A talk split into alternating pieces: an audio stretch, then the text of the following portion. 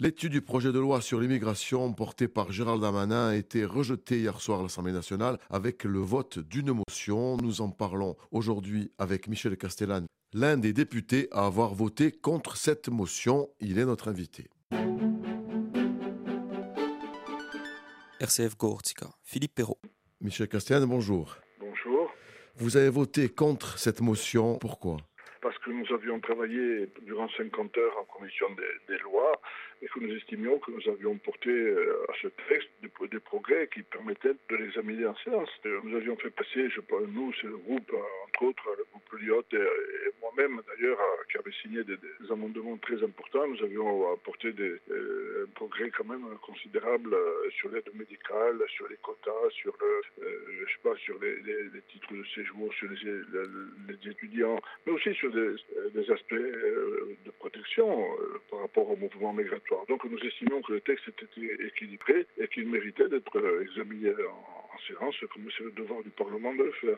Quelles sont les conséquences de ce non-examen? Que peut-il se passer à présent? La loi va passer maintenant, je suppose, euh, au Sénat, puisque c'est le Sénat qui a la main sur cette affaire, puisque l'Assemblée s'en est saisie. Euh, D'ailleurs, au passage, je précise que c'est quand même un peu stupéfiant de voir euh, la salle exploser de joie euh, sur les rangs de toute la gauche d'un côté et du Rassemblement national de l'autre sur le même texte. Il est difficile d'imaginer qu'un texte puisse être en même temps trop dur et trop mou. Enfin, ce sont des considérations politicardes plus qu'autre chose. Donc, euh, je pense que le texte va suivre son chemin. Maintenant, il y aura une commission mixte paritaire où la droite majoritaire d'ailleurs.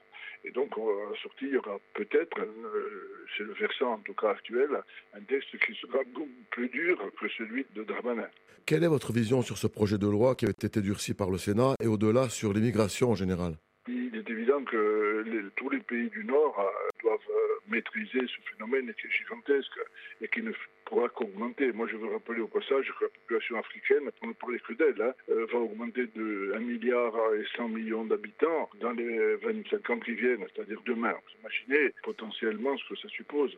Donc, la seule issue, c'est en même temps d'essayer de maîtriser ce phénomène pour les pays du Nord et surtout, c'est ce que je voulais dire, moi, à la tribune hier soir, un débat, surtout d'amplifier la politique de co-développement. On ne pourra maîtriser tout ça qu'à terme, que quand la natalité pourrait être maîtrisée dans les pays du Sud, ce qui suppose que le statut des femmes s'améliore, ce qui suppose le développement, ce qui suppose une politique de développement, euh, de co-développement. Voilà, c'est pas très simple tout ça, c'est même très compliqué, mais c'est inéluctable. Si on ne fait pas ça, on perd notre temps. Il faut avoir un œil sur, sur la démographie mondiale. Que pensez-vous enfin de la démission présentée par Gérald Damanin et rejetée par le président de la République ben c'est le simple logique. Darmanin s'était engagé de façon extraordinaire sur ce, dossier. Il a été très très affecté hier soir. Donc il a eu une réaction normale, de même que la réaction du président est normale. Il y a eu un rassemblement des contraires. Donc euh, je je crois pas que ça aurait été l'occasion de hein, de, supprimer Darmanin du monde politique. C'était pas du tout, à mon avis, une réaction saine.